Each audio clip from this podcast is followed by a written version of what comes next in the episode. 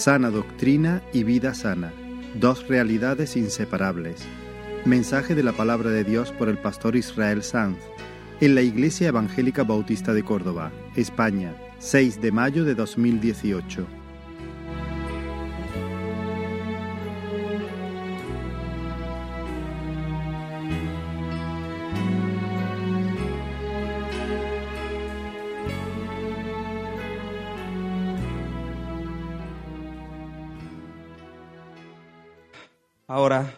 Disponer nuestros corazones para escuchar la palabra del Señor. Vamos a orar. Señor, nos acercamos a ti con, con expectativa. Queremos, Señor, oír tu voz, no solamente la voz de una persona. Claro, oiremos la voz, Señor, de una persona. Pero Dios mío, que tú, Señor, subas, Señor, cabalgue sobre esas palabras para hacer tu obra. Y tengas tratos con nosotros, Dios mío. Y bendiga, Señor, a tu pueblo. Dios mío, quita cualquier distracción, cualquier intento del diablo para robar, para matar y para destruir. En el nombre de Jesús. Amén. Amén. Hermanos, damos gracias al Señor porque nuestros padres espirituales nos han legado el Evangelio. Por la gracia de Dios, nosotros hemos recibido el, buen depósito de la verdad apostólica, sin adulterar. Y sin adulterar lo queremos pasar a nuestros hijos. Y luego que nuestros hijos lo traspasen a la siguiente generación. Que pasen la sana doctrina a los que vendrán después de ellos. Ahora bien, hermano, estar en la sana doctrina no es simplemente hablar de acuerdo a una confesión de fe ortodoxa. Esto es importante que lo sepamos. Estar en la sana doctrina implica también vivir de acuerdo a lo que se cree y lo que se, y, lo que se confiesa. De hecho, si nuestra doctrina es sana, vamos a vivir de, de forma santa. No puede ser de otra manera. Porque la doctrina sana sana. La doctrina sana cura, restaura, enmienda, endereza las cosas. Es sana en el sentido de que es saludable. Doctrina sana es doctrina saludable, es decir, que fomenta la salud, que fomenta la santidad. Si no fomenta la salud, no es sana. El que se jacta de poseer un conocimiento de la verdad sin que haya progreso alguno en su santificación, se está engañando a sí mismo. Está ciego. Es un insensato. Su orgullo le ha hecho perderse en la bruma de la tontería espiritual, del disparate, de la necedad, Crecer en el conocimiento de la sana doctrina y crecer en piedad son dos cosas que van juntas necesariamente y que son inseparables. Si el conocimiento de la verdad no, no, produce transformación en el alma, no merece ser llamado conocimiento. Por supuesto, sí, se trata de un saber. Algo se sabe, es un tipo de conocimiento intelectual, superficial, teórico, pero en realidad no responde a lo que la Biblia llama conocimiento. Lo que la Biblia llama conocimiento es otra cosa. Conocer la verdad es disfrutar de la libertad que la verdad trae. Voy a repetir esa frase. Conocer la verdad no es saber definirla, simplemente. Saber definirla tiene su importancia. Pero conocer la verdad es mucho más que saber definirla.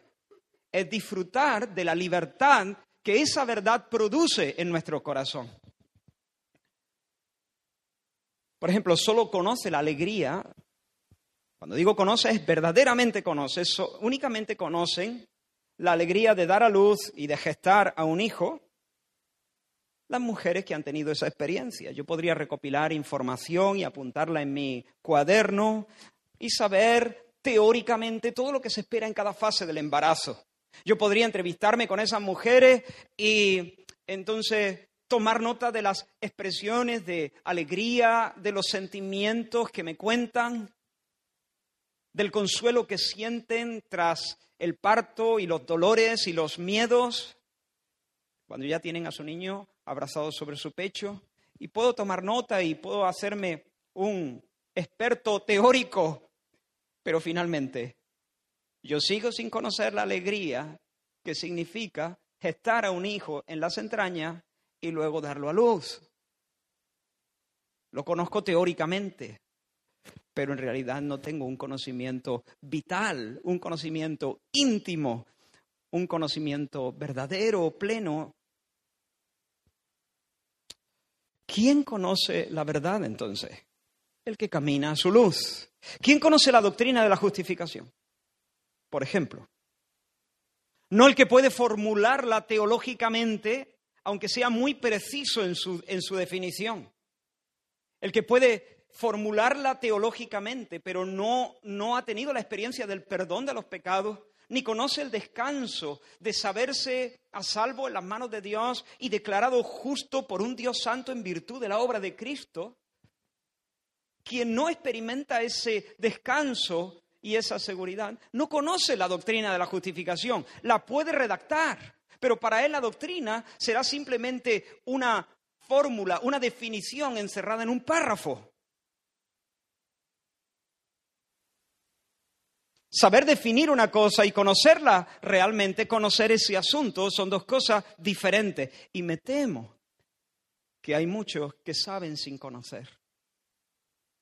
Saben definir proposicionalmente la verdad, lo cual digo es importante, pero no conocen la sanidad que esa verdad produce en el corazón.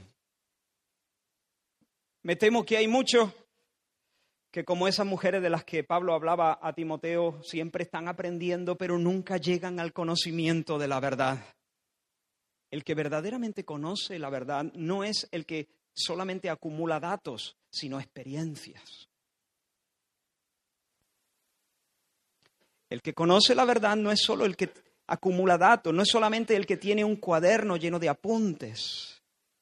El que es el que acumula experiencia, el que tiene cicatrices, porque esa verdad ha realizado muchas cirugías en su corazón.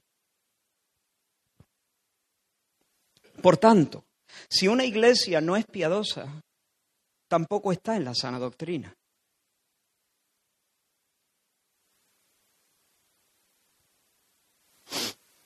Es posible que esa iglesia pueda recitar de memoria el credo apostólico y pueda argumentar y defender con argumentos precisos y contundentes su histórica confesión de fe. Pero cuando lo haga, no podrá hablar como un testigo, hablará como un abogado. Porque para hablar como un testigo uno tiene que tener una experiencia de primera mano de lo que dice. Queremos ser una iglesia local que abraza la fe apostólica, hermano. Nosotros queremos ser una iglesia que está en la sana doctrina y que por cuanto conoce de verdad la verdad, conoce verdaderamente la doctrina, está siendo sanada por esa doctrina saludable. Y por cuanto está siendo sanada por esa doctrina sana, está creciendo en el amor y en la conformidad a Cristo está prosperando en su madurez cristiana, está experimentando la realidad de que la senda de los justos es como la luz de la aurora. El sol a las once está en un punto y a las una está en otro. No se queda quieto. Avanza hasta que el día es perfecto. Pureza doctrinal y pureza moral van de la mano. Si la fe confesada no produce una vida piadosa, esa fe no se ha comprendido aún. Se sabe aquí, a este nivel, pero no se ha comprendido como debe comprenderse. Esa fe es falsa, es de pega, es de cartón piedra, puede lucir bonita desde la distancia como aquella higuera que vio Jesús desde el camino, pero es de plástico, tan falsa como las plantas que adornan los pasillos. Son bonitas, pero te acerca, no hay vida. Y queremos, hermanos, insistir en estas próximas semanas en este asunto. Queremos, eh, queremos estudiar, iniciamos hoy una serie corta eh, en una carta de Pablo donde se ve muy claramente la conexión entre la semilla del Evangelio y el fruto de una vida piadosa. Y me estoy refiriendo a la epístola de Pablo a Tito. Así que os invito a abrir la palabra allí, en la carta a Tito.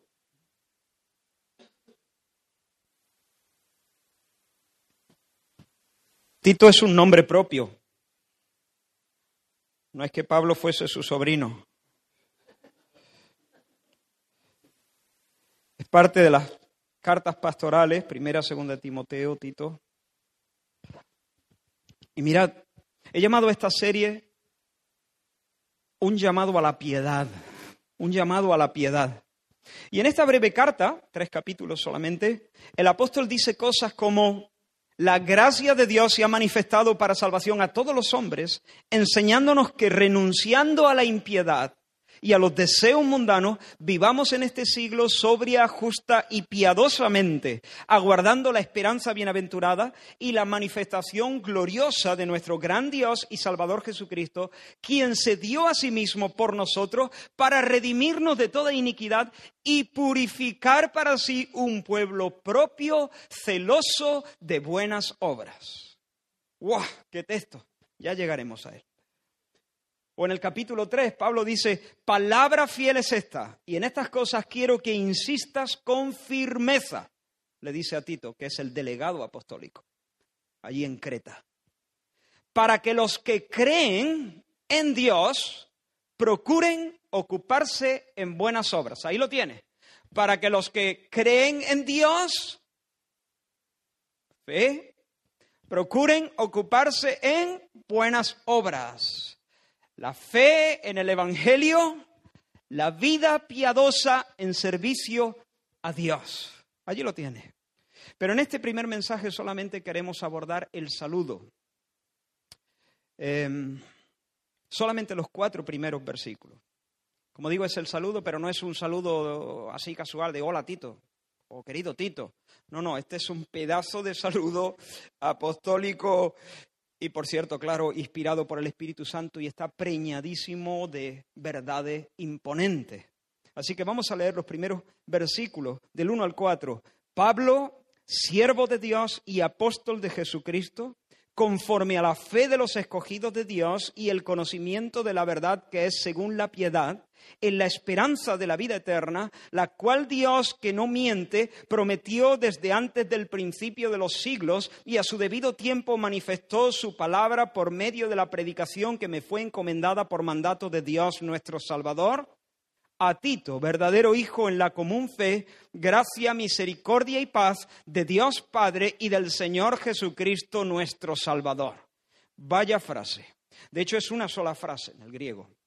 Y aquí también, Reina Valera del 60. Si Pablo hubiese estado en un curso de estilo eh, literario de hoy en día, hubiese suspendido.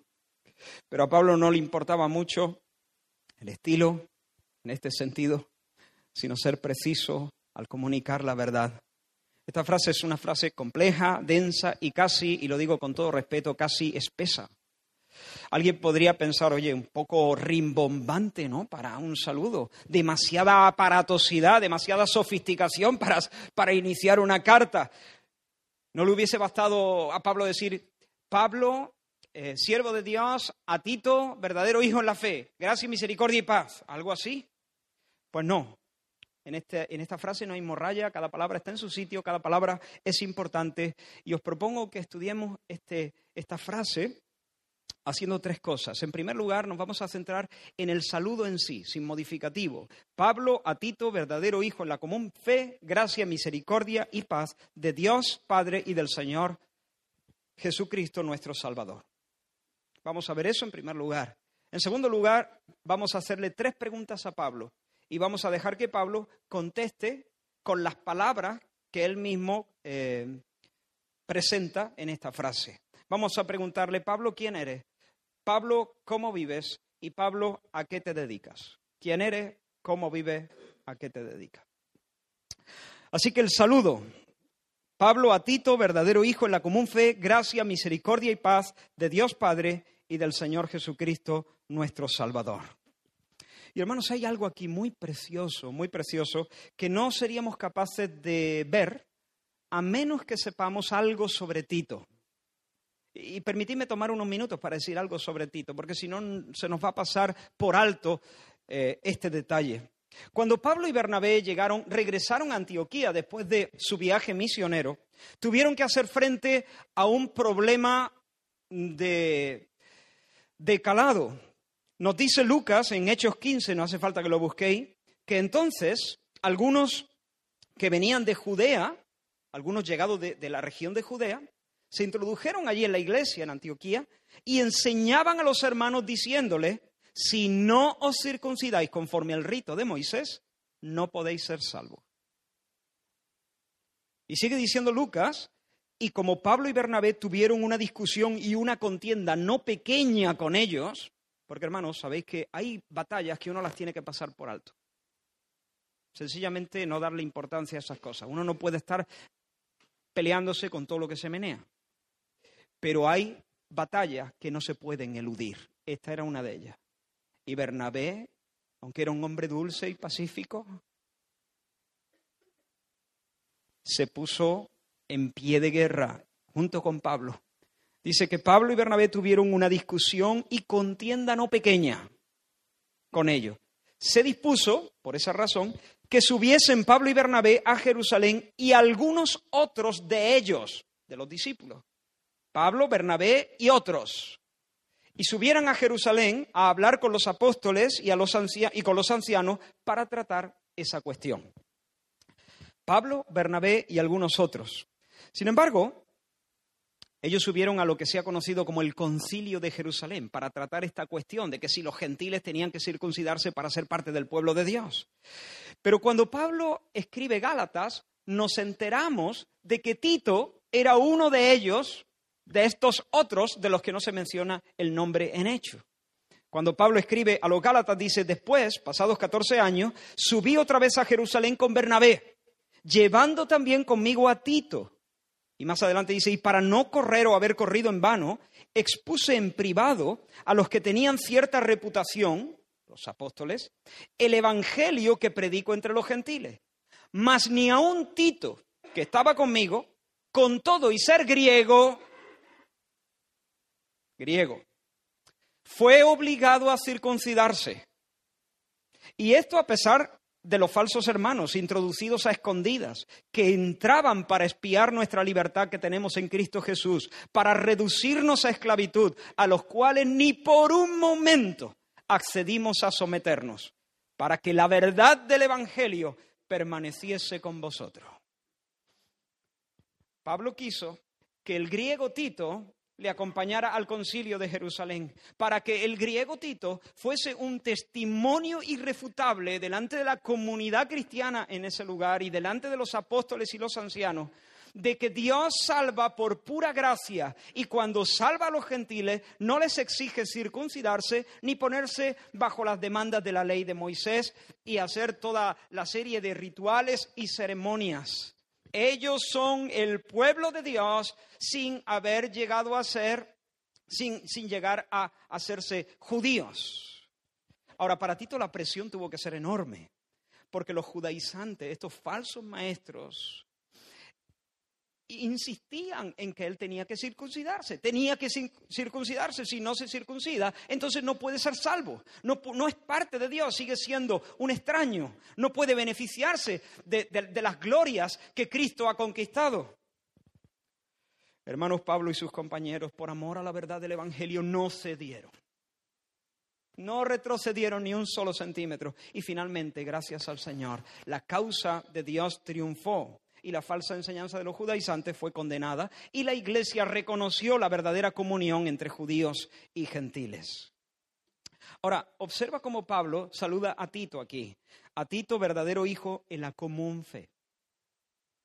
Y digo que aquí hay algo precioso, porque Pablo había sido el más radical de los judíos él se consideraba a sí mismo en el pasado un hebreo de pura cepa, hebreo de hebreo, hebreo con pedigrí. En su, su celo le había llevado a formar parte de la secta más radical de su tiempo, la secta de los fariseos, que estaban siempre pesando la, el comino. ¿No? A ellos sí le importaba el pimiento y el comino y el rábano y todas esas cosas, ¿no? Ellos sí, ellos eran meticulosos y con, una escrupulosidad eh, exagerada procuraban mm, conformarse a las demandas de la ley. Sin embargo, luego las grandes cosas se las saltaban. Pero había sido un radical. Para él, para Pablo, solamente existían dos tipos de personas. Estaban los judíos, que eran el pueblo de Dios, y estaban los gentiles, que no eran el pueblo de Dios, eran los extraños, eran los perros, eran los que tenían que estar afuera, eran los que estaban sin Dios, sin esperanza, eran los idólatras. Pablo nunca hubiese comido con un gentil. De hecho, Pablo nunca hubiese entrado a la casa de un gentil, porque según su religión hubiese quedado contaminado por el mero hecho de entrar bajo su techo. Pero ahora, hermano, Pablo le escribe a Tito y no lo ve como un perro gentil, le llama verdadero hijo en la fe que nos es común. Casi con toda seguridad Pablo había sido el instrumento humano que Dios había usado para llevar a la fe, a la conversión a Tito. Y ahora Pablo y Tito, Pablo el judío radical y Tito el griego, son uno en el Señor, por cuanto la fe que vibra en el corazón del griego es la misma fe que palpita en el corazón del judío. Cuando Pablo escribe a los Efesios, dice, pero ahora en Cristo Jesús vosotros, escribiendo a los gentiles, que en otro tiempo estabais lejos, habéis sido hechos cercanos por la sangre de Cristo porque Él es nuestra paz, que de ambos pueblos hizo uno, derribando la pared intermedia de separación, aboliendo en su carne las enemistades, para crear en sí mismo de los dos un solo hombre, un solo y nuevo hombre haciendo la paz y mediante la cruz reconciliar con Dios a ambos en un solo cuerpo, matando en ella las enemistades. Porque por medio de Él, por medio de Cristo, los unos y los otros tenemos entrada por un mismo espíritu al Padre. Así que ya no sois extranjeros ni advenedizos, sino conciudadanos de los santos y miembros de la familia de Dios. Hermanos, el pecado trae división entre Dios y el hombre, pero el pecado también trae división entre el hombre y el hombre. Y en nuestro orgullo hemos levantado estúpidas barreras en razón del sexo y en razón de la raza, la profesión incluso, los estudios, los éxitos profesionales, la ropa la apariencia física, la edad, la nacionalidad, los títulos, el sueldo, la condición social.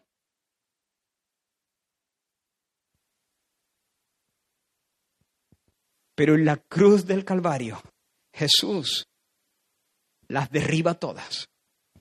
Él es nuestra paz. Él mata las enemistades. Él se traga los abismos que nos separaban. Uno es el sacrificio que nos redime. Uno es el Espíritu que nos conduce a Dios. Uno es el Padre que nos recibe y que nos ama. Por eso cuando Pablo escribe a los Gálatas, le dice, pues todos sois hijos de Dios por la fe en Cristo Jesús, porque todos los que habéis sido bautizados en Cristo, de Cristo estáis revestidos. Ya no hay judío ni griego, no hay esclavo ni libre, no hay varón ni mujer, no hay gitano ni castellano, ni rico ni pobre, ni nacionales ni, inmigrantes. No hay gente de primera, no hay gente de segunda, porque todos vosotros sois uno en Cristo Jesús. El empresario rico, dueño de una multinacional, y el gorrilla que le aparca el coche. Uno en Cristo Jesús. Si los dos confiesan a Cristo. El doctor en bioinformática y el cajero de supermercado que estudia por las noches para sacarse el graduado escolar. El pastor de diez miles que ha recorrido el mundo varias veces enseñando la palabra de Dios de manera piadosa y el joven lleno de tatuajes que acaba de ver la gloria de la cruz y acaba de decir amén en su corazón. Son uno en Cristo Jesús. En Cristo Jesús, hermanos. Cantan juntos el viejo y el joven el palestino y el israelí, los adversarios políticos del PP y del PSOE, y hasta los forofos del Barça y del Madrid. Uno en el Señor. Pablo el hebreo con pedigrí y Tito el griego son hermanos, por cuanto ambos llaman Padre al mismo Dios. Son compañeros, son consiervos, porque los dos hablan del Señor Jesús como su Señor. Hermanos, la iglesia local es algo extraordinario. Bajo este techo hay personas que nunca hubiésemos estado juntos de no ser por el Evangelio. Muchos de nosotros somos tan diferentes. Venimos de contextos diferentes. Nos interesan cosas diferentes. No estaríamos juntos. No nos, no nos reuniríamos en este, en este salón si no fuera por el Evangelio. Nos reuniríamos con algunos cuantos, con los que coincidimos en, gustos, en gustos, en, no sé, en, en ciertas cosas, pero con otros seguramente no. Y eso no es malo. Somos distintos, pero ¿sabéis qué? Nos ha pasado lo que, lo que se suele decir de, de dos personas, dos náufragos que sobreviven en alta mar. Después de de pasar quizá varias noches a la deriva agarrados a una tabla, los dos juntos, son encontrados a tiempo. Y aquella experiencia los ha dejado conectados para toda la vida. No importa si uno es rico y el otro es pobre, si uno es del PP y otro es del PSOE, si uno es del Barça y del Madrid. No importa si tienen todo lo demás diferencia. Hay una experiencia profunda, vital, traumática, íntima, que los ha dejado conectados para toda la vida. Y si después de 20 años se ven, todavía saben que hay un lazo que les une las entrañas. Han vivido aquello juntos. Eso es lo que nos pasa a nosotros los cristianos. Podemos tener muchas diferencias, pero finalmente esas diferencias son superficiales. En lo más profundo compartimos una experiencia íntima de salvación.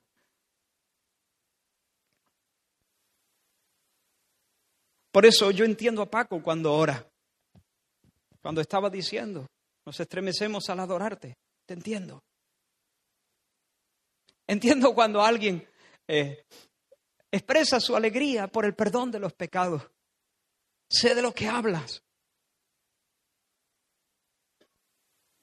Entiendo cuando alguien, entiendo qué haces aquí, entiendo por qué has venido y por qué te quedas casi ronco cantando y exaltando las excelencias del Señor Jesús. Sé por qué lo hace. Te comprendo bien. No me resulta raro ni extraño. Me resulta muy natural.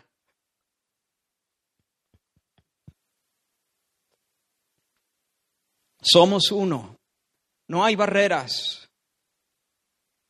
Y haremos bien en guardar esto en nuestro corazón y en disfrutar y en conservar la unidad que el Señor nos regala. Y haremos bien en velar sobre nuestro corazón para que no se levanten paredes entre nosotros. Si eso llega a ocurrir, si empezamos a mirar a otros porque no tienen la cultura que nosotros tenemos, o los estudios que nosotros tenemos, o la posición económica que nosotros hemos alcanzado, o, o, el conocimiento doctrinal que nosotros tenemos, o porque no viste con la elegancia que yo creo que se debería vestir. Oh, hermanos, si llegamos a ese tipo de, de cosas, es porque nos hemos alejado mucho de la cruz. Porque la cruz revienta las barreras. En ese terremoto cósmico que ocurre en el Calvario se caen las paredes. Si eso llegara a ocurrir, si empezamos a hacer distancias, si empezamos a ubicarnos en categorías entre nosotros, entonces corriendo de nuevo a la cruz del Calvario para que el Señor nos enseñe y nos eduque.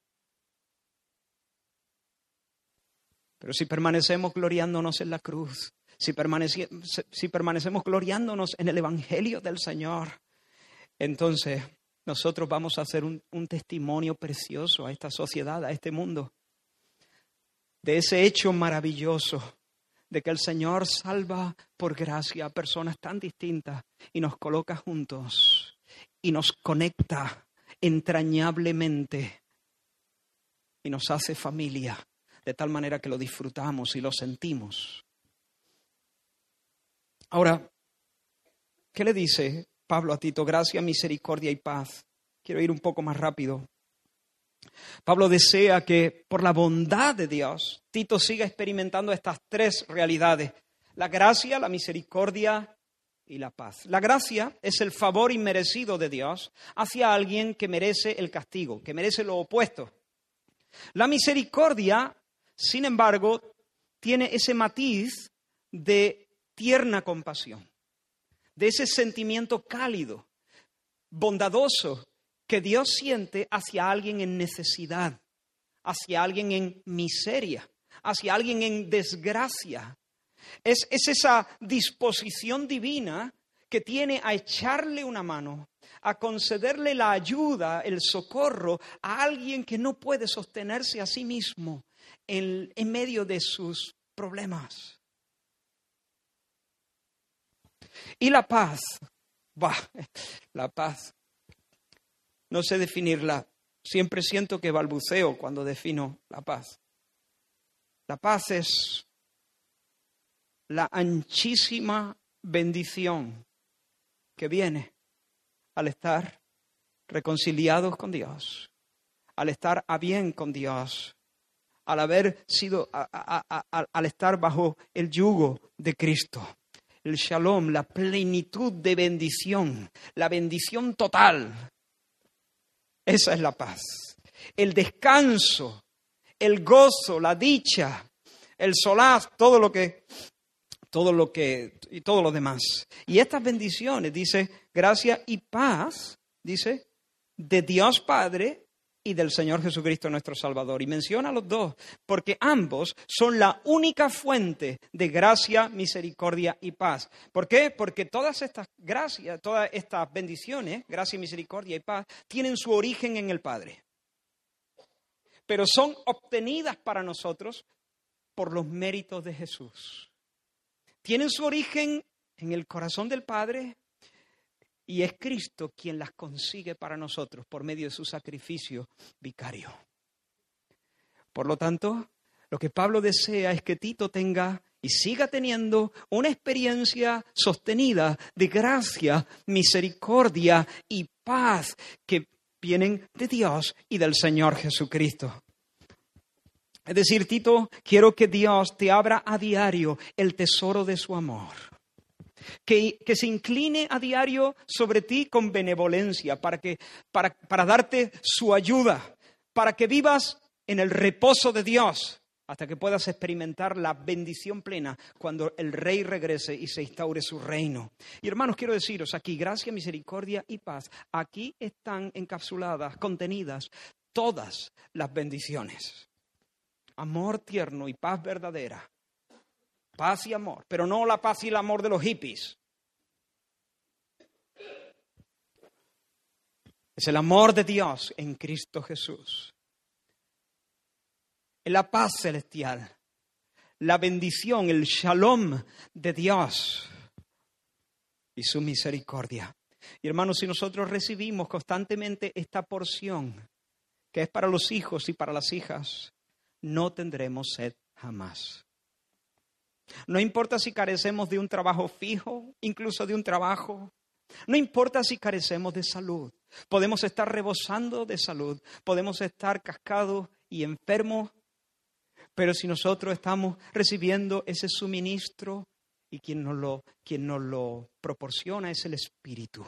El Padre lo gesta, el Hijo lo consigue y el Espíritu nos lo da, nos lo enseña, nos hace partícipes de eso, nos aplica todas esas cosas, lo infunde a nuestro corazón de manera constante. Si nosotros estamos recibiendo esas bendiciones celestiales, no importa si estamos enfermos, no importa si, si a nuestro alrededor hay ejércitos acampados en nuestra contra, no importa si tenemos marido o esposa o si no lo tenemos y los estamos buscando. No importa si vienen los hijos, si no vienen los hijos. No importa si asistimos a la muerte de nuestros sueños y las cosas que más hemos ansiado en la vida las vemos desaparecer para siempre. No importa. Si nosotros tenemos la gracia, la misericordia y la paz del Señor, no tendremos sed jamás. Y hasta aquí hemos visto el saludo propiamente dicho. Pablo a Tito, verdadero hijo en la común fe. Gracia, misericordia y paz de Dios nuestro Padre y del Señor Jesucristo, nuestro Salvador. Y ahora, de una manera más rápida, creo, vamos a hacerle tres preguntas a Pablo. ¿Quién eres? ¿Cómo vives? ¿Y a qué te dedicas? ¿Quién eres, Pablo? ¿Cómo te identificas a ti mismo? Pablo siervo de Dios. Esta es una de las expresiones favoritas del apóstol Pablo. De hecho, la usa creo que más de 30 veces en sus cartas. Siervo de Dios.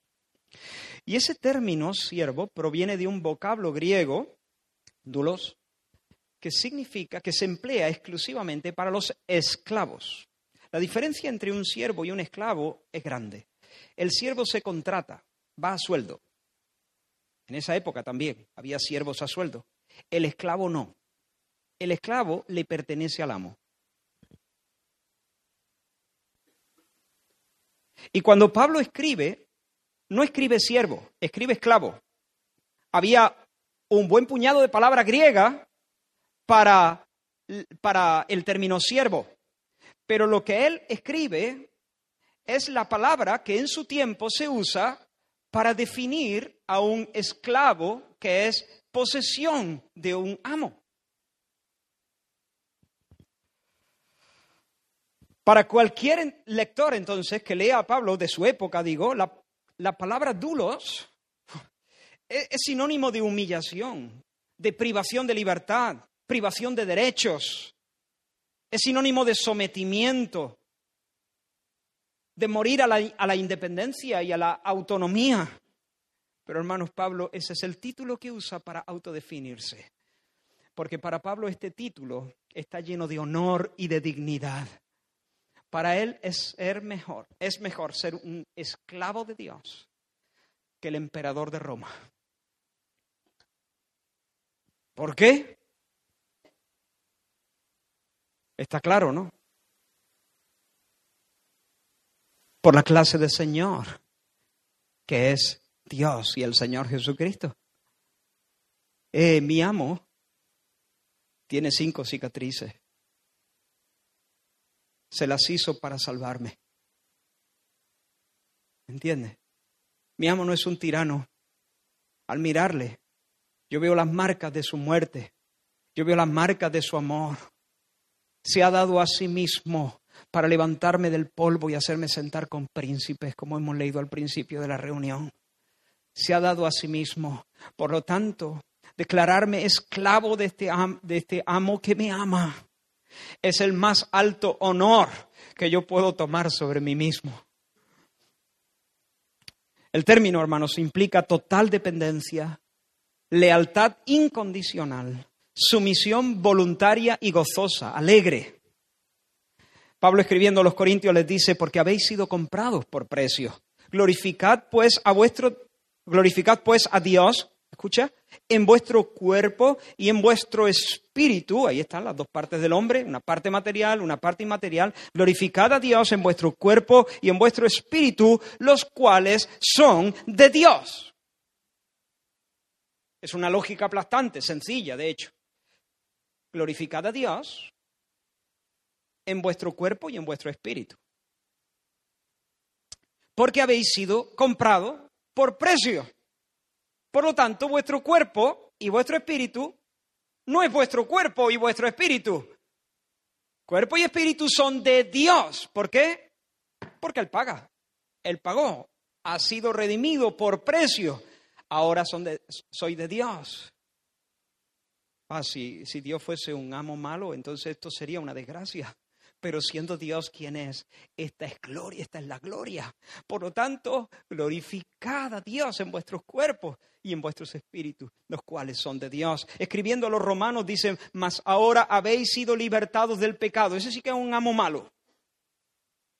Ese, ese sí que es un, un amo oscuro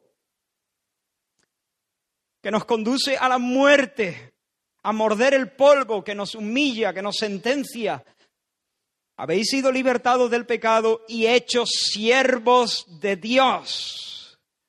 Tenéis por vuestro fruto la santificación y como fin la vida eterna. Así que hermanos, no me pertenezco. Esto es lo que Pablo está diciendo ahí. Esto es lo que yo debo decir, esto es lo que tú debes decir. No me pertenezco, no soy dueño de mi tiempo y de mi fuerza, no soy dueño de mi casa y de mi coche y de mis euros.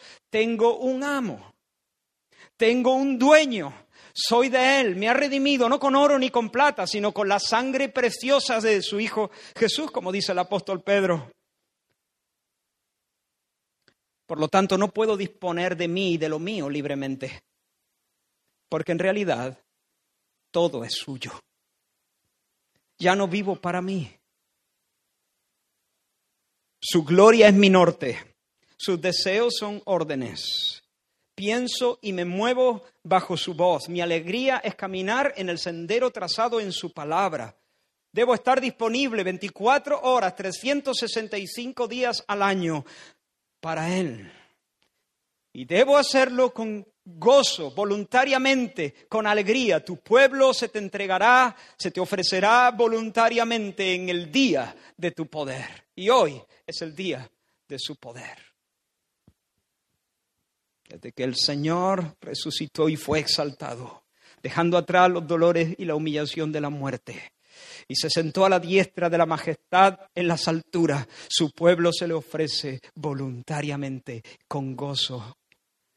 No hay una, algo que traiga más gozo al corazón de un cristiano que decir con un entendimiento creciente, Jesús es mi Señor.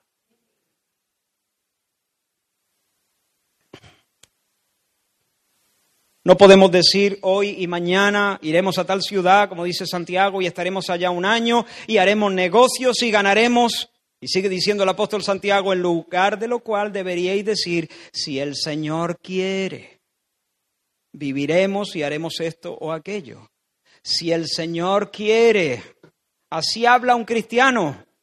A veces no lo decimos, pero debe estar en el fondo de nuestro corazón, si el Señor quiere, porque nosotros los esclavos no tenemos agenda, la agenda la marca el amo. Si el Señor quiere, si el Señor quiere iremos, si el Señor quiere volveremos, si el Señor quiere viviremos, si el Señor quiere nos iremos de vacaciones, si el Señor quiere gastaremos, compraremos, venderemos, si el Señor quiere. Ser cristiano es ser esclavo de Dios, es ser esclavo de Cristo. Ser cristiano, a algunos quizá esta palabra les está produciendo un poco de, sazón.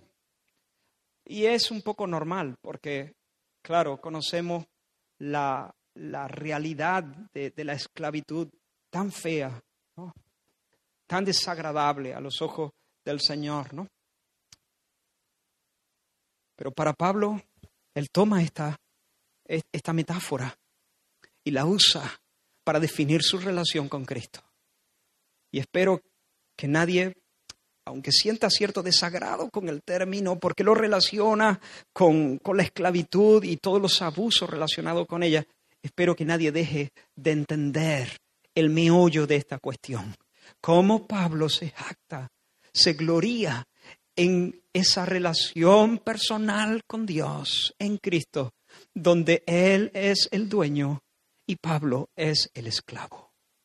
Sin derecho, sin agenda, sin, eh, sin camino propio, sino siempre dependiente, siempre sumiso, siempre atento a su voz, siempre si el Señor quiere.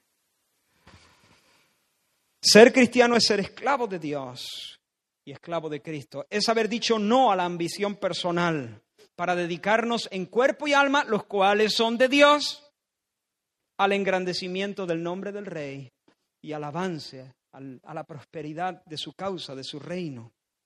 Hermanos y amigos que estáis aquí, la idea de que alguien pueda ser salvo reconociendo únicamente a Jesús como su Salvador y que luego en el curso de su vida cristiana llegue a un punto donde dé un paso más en su crecimiento cristiano y reconozca por fin a Jesús como el Señor, es una idea que no es bíblica.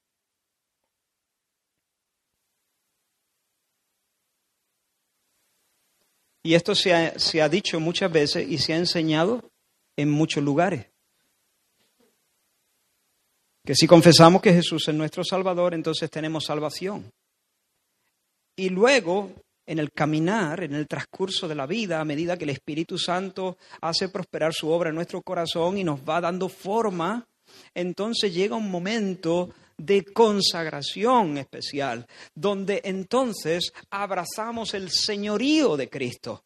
Hasta aquí no, hasta aquí hemos sido cristianos, Sí, porque reconocemos que Jesús es nuestro Salvador personal, pero cristianos carnales, porque no nos hemos sometido al señorío de Cristo.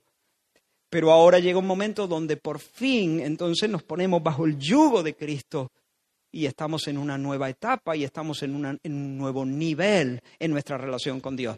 Esa idea es, no solamente no es bíblica, es antibíblica. Es un camelo si Jesús no es nuestro amo, tampoco es nuestro Salvador. Porque de hecho, el Señor nos salva precisamente colocándonos bajo su yugo. Si es que así nos salva el Señor, arrancándonos del poder de las tinieblas, de la esclavitud al diablo, de la esclavitud al mundo y al pecado, y colocándonos bajo su yugo amable si es que en eso consiste la salvación.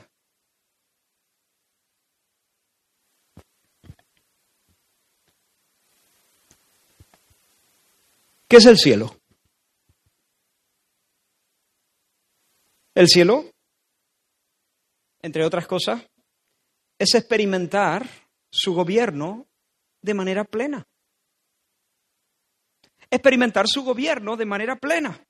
¿Por qué? Porque el shalom que anhelamos, el bienestar, la paz total, la bendición total y plena, el shalom de Dios, solamente se experimenta bajo el gobierno del príncipe de shalom.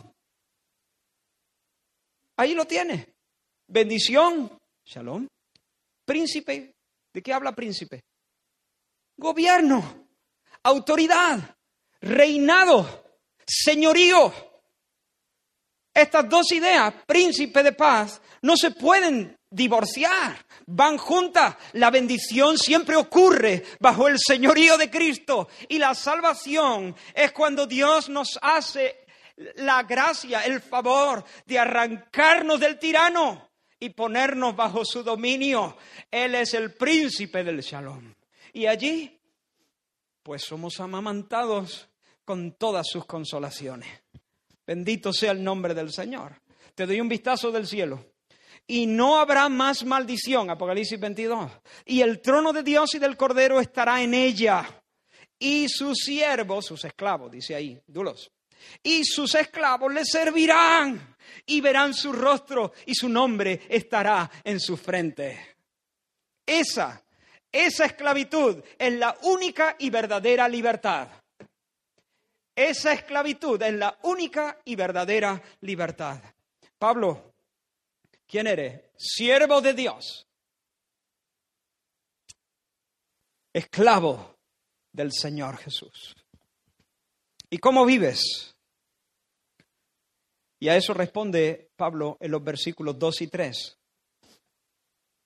Sé que estoy acomodando el texto un poquito, pero no estoy torciéndolo. Simplemente creo que estas preguntas y ordenarlo de esta manera nos ayuda a entenderlo mejor.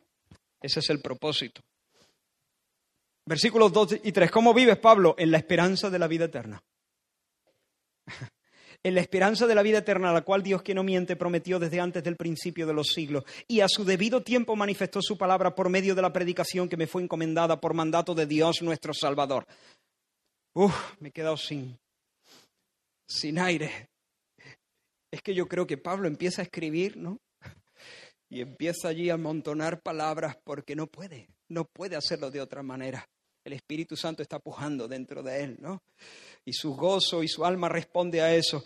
Hermano, vivo anclado en la esperanza de la vida eterna. Sí, vivo, anclado en la esperanza de la vida eterna. Ahora, yo no quiero que nadie se confunda con este término esperanza, porque nosotros solemos usar este término esperanza para, para hablar de un deseo que tenemos de que algo bueno ocurra en el futuro. Por ejemplo, tengo la esperanza de que cuando vaya, de que mi padre todavía esté vivo cuando yo llegue. Por ejemplo, ¿no? Tengo la esperanza de que mi padre todavía vive, viva cuando yo llegue. En realidad lo que la persona está diciendo es, tengo el deseo de que así sea, pero no puedo afirmar que esto ocurra de esta manera. Me gustaría, anhelo que mi padre sobreviva, por lo menos que nos podamos despedir, pero yo no estoy seguro pero, pero este no es el concepto que estaba en la mente de los escritores bíblicos. Cuando los escritores bíblicos hablan de esperanza, no están hablando teniendo eso en mente. E, es, muy distinto el concepto de, de la Biblia. Lo que nosotros queremos decir, cuando la Biblia habla de esperanza, es no es tanto el deseo de que algo bueno suceda, por supuesto, el deseo está ahí, sino la convicción de que va a suceder. Eso es. Por supuesto que hay un deseo. Es más, hay, algo mucho más que un deseo, hay una expectación. Es decir, la persona que espera, con esa esperanza, con ese tipo de esperanza, vive de puntillas, vive aguardando, vive en vilo, pendiente, listo para recibir aquello que se le ha prometido. Hay un deseo, hay una expectativa, pero hay más que deseo y más que expectativa, hay seguridad. Hay plena convicción. De hecho, alguien lo ha dicho de esta manera. Poned atención. La esperanza es esa parte de la fe que se enfoca en el futuro. En términos bíblicos, cuando la fe se dirige hacia el futuro, puede llamarse esperanza. Por lo tanto,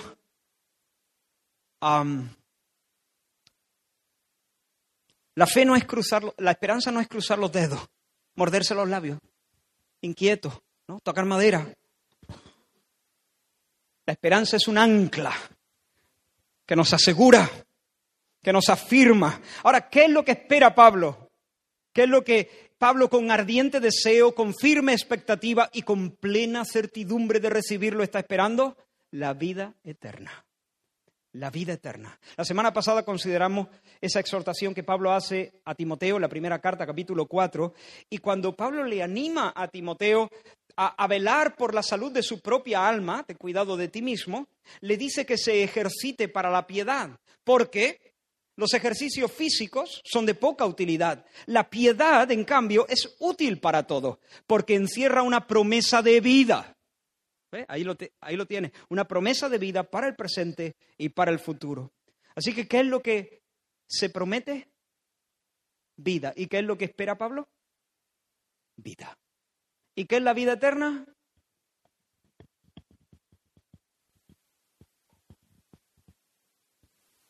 ¿Vivir para siempre?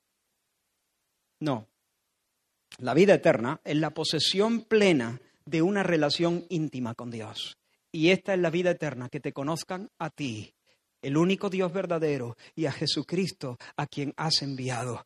La vida eterna es tener una amistad íntima con el Dios Trino, conocerle como somos conocidos, verle cara a cara. Ese es el bien supremo nuestro, amarle, disfrutarle, servirle, sin estar lastrados por nuestro pecado. Habitar en su monte santo, vivir con las llamas eternas participar de su felicidad sin sombras, participar de su gozo y de su santidad. Oh, hermanos, esa es la vida eterna. ¿Y sabes qué? De aquí a poco, aunque estoy lleno a veces de contradicción, de, de, de, cosas que, que, que, me desaniman, cosas de mí mismo, no de ti, de mí mismo que a veces me desaniman. ¿No te pasa? ¿No te desanimas a ti mismo a veces? Pero te digo, tan, tan seguro como que estoy ahora mismo aquí sobre esta plataforma hablando, que de aquí a poco yo voy a ver a Dios y le voy a conocer como no puedo imaginarme que le voy a conocer. Y no voy a estar lastrado por ninguna por ningún resto de pecado. No voy a estar lastrado por nada. Y le voy a amar como como no puedo describir ahora. Y le voy a servir con un corazón sin, sin ninguna mezcla, sin ningún cizagueo. Y le voy a gozar por los siglos sin fin. Esa es la esperanza, esa es la salvación, esa es la vida eterna, esa es la promesa. Pablo, ¿cómo vive? En la esperanza de la vida eterna. Ahora, esta esperanza es segura por dos motivos. Primero, que el que la ha prometido no miente. Los hombres mienten, los cretenses mienten, son mentirosos, malas bestias. No lo digo yo, lo dice el escritor. Lo vamos a ver en próxima semana. Siempre mentirosos, dice. Pero Dios no miente, Dios no es un cretense, Dios no es como nosotros, Dios no es hombre para que mienta, ni hijo de hombre para arrepentirse. Dios no dice Diego donde dijo digo, Dios no borra con el codo lo que escribió con su mano. Cuando Dios dice una cosa, la cumple, porque Dios no puede mentir, Dios no miente. Y alguno puede decir, va, pero se tarda su promesa, se tarda su promesa. Un momento, déjame que te haga un razonamiento. ¿Cuándo Dios prometió esto? ¿Cuándo Dios prometió vida eterna a sus escogidos? Lo dice ahí, en el texto. Antes de los tiempos de los siglos, en los tiempos eternos, dice literalmente, en los tiempos eternos, en la eternidad pasada. Ahora, una pregunta un poco Abro un paréntesis. ¿A quién prometió esto Dios si no había nadie?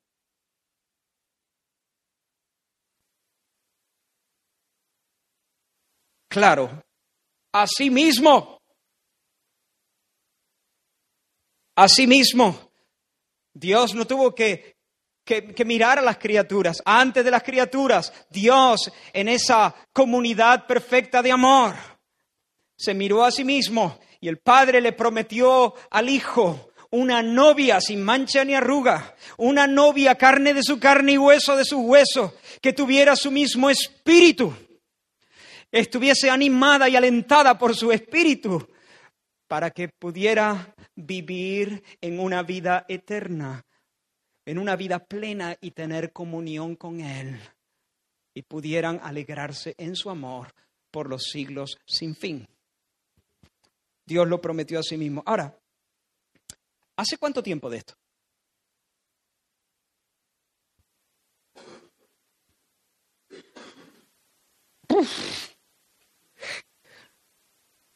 Esto no fue con Adán. Esto fue en la eternidad pasada. ¿Cuánto es eso? Resbalamos, perdemos el equilibrio, cortocircuito. No podemos rastrear eso en la eternidad pasada. Y Dios hizo una promesa.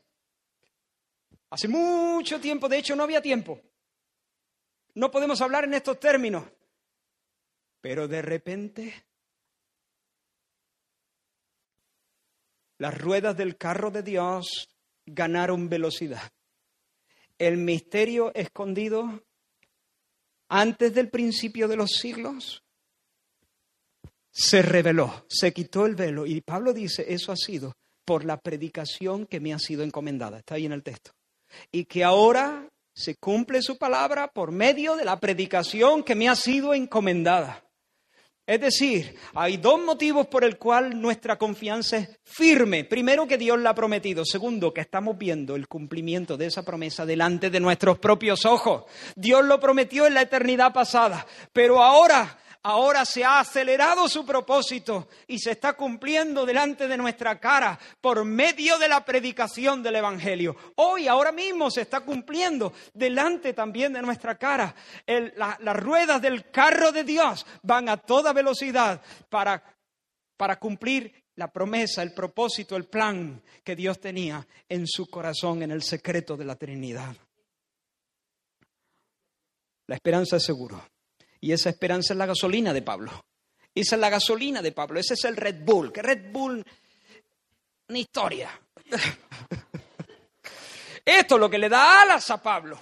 Pablo, ¿quién eres? Siervo de Dios, ¿cómo vive? Anclado en la esperanza de la vida eterna. Cuando le escribe a Timoteo dice, por esto mismo trabajamos y sufrimos oprobios, porque esperamos en el Dios viviente. ¿Y qué da el Dios viviente? Claro, vida. Porque esperamos en el Dios viviente. Esto te da alas. Esta es la gasolina. Y hermano, quiero decirte, echa mano de la vida eterna. Echa mano de la vida eterna como un incentivo para combatir contra el pecado. ¿Contra qué pecado estás luchando? ¿Cuál es la tentación que te acosa? Echa mano de la vida eterna. Dile, de aquí a poco estaré cara a cara con Dios, satisfecho, como no puedo imaginarme que pueda estar un hombre satisfecho, feliz, como no puedo imaginarme que un hombre pueda ser feliz. Eso es lo que nos da, nos da fuerza y ánimo. Es un incentivo, no es el único incentivo, pero es uno de los grandes incentivos que la palabra de Dios presenta para combatir contra la tentación. Y entonces puedo renunciar al pan duro porque sé que hay pan dispuesto en la mesa. Puedo renunciar a los placeres temporales del pecado. Los placeres temporales del pecado y cuando la verdad me llena el corazón, cuando la verdad me llena el corazón como me la está llenando ahora mismo, yo me puedo reír de los placeres temporales del pecado. En medio de la semana, el diablo a veces nos arrincona para que la verdad no palpite con tanta fuerza en nuestro corazón. Y entonces nos hace pensar que esos placeres temporales son todo lo que tenemos, que ese pan duro que tenemos que roer es todo lo que tenemos. Por eso es necesario caminar cerca de Dios, para que no dejemos mucho tiempo sin que la verdad palpite, sin, sin, exponer nuestras almas a la verdad revelada de la palabra de Dios y abrir nuestro corazón a la influencia del Espíritu mientras estamos con Él en oración porque de nuevo vuelve a arder la verdad de Dios. Y entonces yo me río de los placeres temporales del pecado, porque de aquí a poco estaré sentado a la mesa y Él mismo me servirá para llenarme de delicias para siempre. Mira, en el Salmo 73 el salmista, estoy perdido del tiempo. Rafa, llevo una hora justa y un minuto. Bien, vamos a terminar. Vamos a terminar cuando lleguemos al final. Mira el salmista cómo lo hace. Mira el salmista cómo lo hace y, aprendamos nosotros a hacerlo. Salmo 73 dice, tuve envidia de los arrogantes, viendo la prosperidad de los impíos. Verdaderamente en vano he limpiado mi corazón. Él vio a los malos y dijo, prosperan. ¿Esto qué es? A los malos les va bien. Él se mira a sí mismo y dice, si soy un tirado. Eh, eh, estoy como un trapo, me va mal, ellos le van bien, están gorditos, su hijo gordito, sano, prosperan en sus negocios, me dan hasta ganas de, pedirle que oren por mí. Y, él concluye en el versículo 13, verdaderamente en vano he limpiado mis manos. Es decir, me condujo en santidad y no sirve para nada. Oye, estoy luchando contra el pecado, me estoy diciendo no a esto, no a aquello. Y, y estoy peor que ellos. Pero mira, mira en el versículo 17. Hasta que entrando en el santuario de Dios, ¿ves cómo hay que entrar en el santuario de Dios? Hasta que entrando en el santuario de Dios comprendí el fin de ellos. Ciertamente los has puesto en deslizaderos, en asolamientos los harás caer. Versículo 23 pero yo siempre estoy contigo, pues tú me cogiste de la mano derecha, me guías con tu consejo y más tarde me acogerás en gloria. ¡Guau! Allí en el santuario de Dios. Uh, yo comprendí que hay una diferencia vital entre ellos y, yo. Ellos están cayendo. ellos están en deslizadero, pero yo me llevas de la mano me aseguras con tu consejo y después me recibirás en gloria. ¿A quien tengo yo en los cielos sino solo a ti? Y fuera de ti nada deseo en la tierra, sigue diciendo el salmista. Podrán desfallecer mi cuerpo y mi espíritu, los cuales son de Dios. Inserto yo. Podrán desfallecer mi cuerpo y mi espíritu, pero Dios fortalece mi corazón. Él es mi herencia eterna. Así termina el Salmo. Así se hace, así se lucha contra el pecado, así se lucha contra las mentiras del diablo. Echa mano de la vida eterna, hermano. La última pregunta, lo más rápido que pueda. ¿A qué te dedicas, Pablo? Vale, eres un esclavo de Dios, vives lleno de la esperanza en la vida eterna que Dios ha prometido a los que le aman.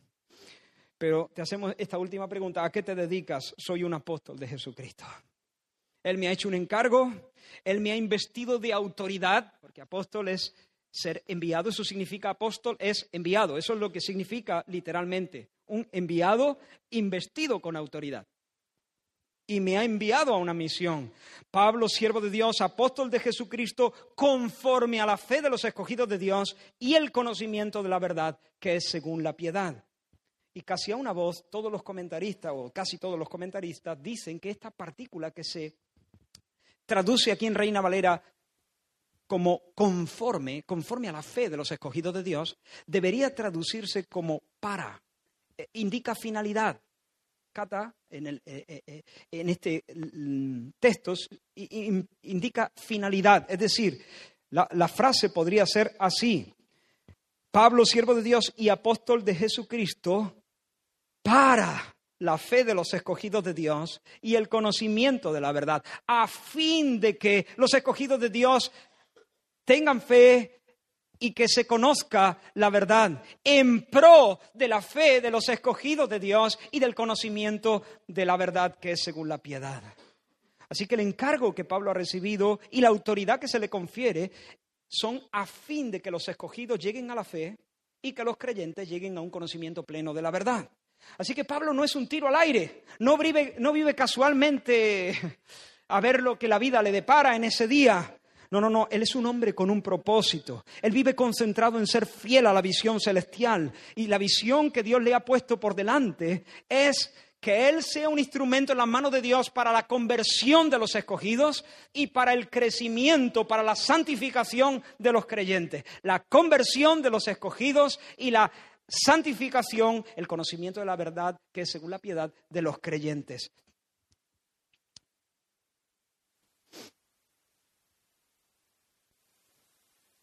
Voy a saltar un, algo que tenía aquí en cuanto a los, los escogidos. Sencillamente diré que para Pablo el hecho de no saber quién es escogido o no no supone un problema, eso no lo desanima.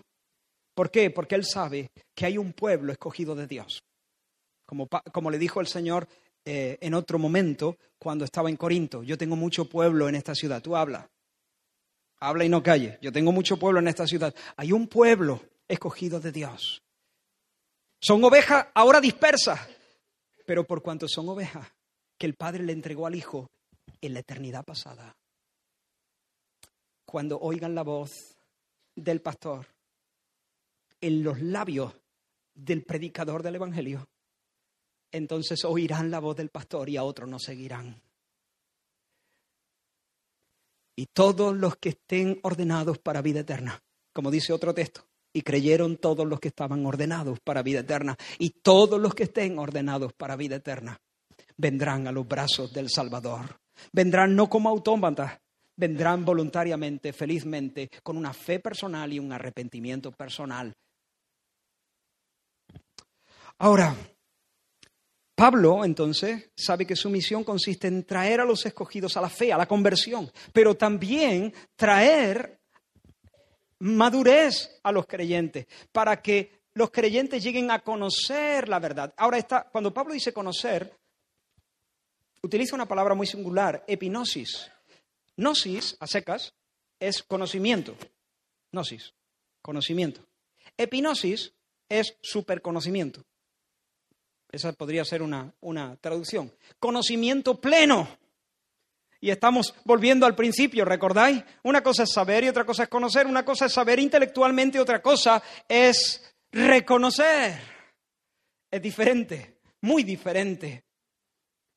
Es más que un conocimiento superficial y teórico. Ahora, es importante notar que este conocimiento de la verdad, o este superconocimiento, o este reconocimiento de la verdad, o este conocimiento vital y pleno de la verdad, es conforme a la piedad, es decir, conduce a la piedad. De nuevo la misma partícula, para la piedad, fomenta la piedad.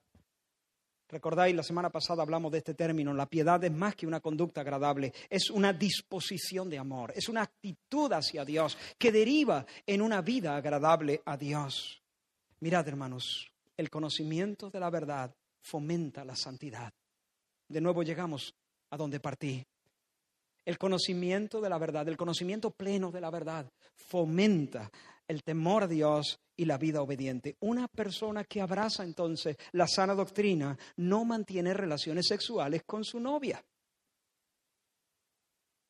ni se copia los exámenes, ni se tira en el área para simular un penalti ni miente en la declaración de la renta, ni se entrega al cotilleo y a la murmuración. Muchos que profesan conocer a Dios, con sus hechos, lo niegan. La sana doctrina hace que las esposas sean fieles y los esposos tiernos y esforzados y los hijos sean obedientes. Y eso es lo que vamos a estar viendo en las semanas que tenemos por delante. Voy a terminar aquí haciendo una pregunta muy personal a cada, cada persona aquí. ¿Conoces? ¿Conoces la verdad? ¿Conoces el Evangelio? ¿O solamente tienes un conocimiento superficial y teórico? ¿Eres esclavo de Cristo? ¿O solo le llamas Señor? palabra hueca, vacía. Nadie puede llamar a Jesús Señor y no vivir bajo su voz. O nadie debe hacerlo. ¿Conoces? ¿Eres esclavo de Cristo? Si es así, si tú dices, por la gracia de Dios conozco, estoy conociendo. Y por la gracia de Dios soy esclavo de Cristo y estoy aprendiendo a hacerlo cada día. En ese caso, entonces, hermano, hermana, sigue aguardando con fe la promesa. Sigue regocijándote en esa esperanza. El futuro, el futuro se te va a echar encima. La, la, promesa ya te va a alcanzar porque ya viene. Viene con el rey que está por llegar. Y sigue disfrutando de la comunión entre los hermanos. Tenemos una misma fe, somos uno, somos hermanos en el Señor. Pídele al Señor que te ayude a, a trabarte en amistades con personas diferentes en la congregación, para que Dios se luzca de una manera muy particular entre nosotros. Busca gente que son quizás diferentes y aunque, aunque no vaya a ser un día tras día tras día, pero sí que puedas saborear la comunión y os contáis la experiencia en alta mar agarrados a aquella tabla. Pero si tú no puedes decir que eres un esclavo de Cristo que conoces, yo espero que no puedas dormir hasta que resuelvas esta cuestión. Esta es la cuestión importante, esta es la cuestión más urgente de todas.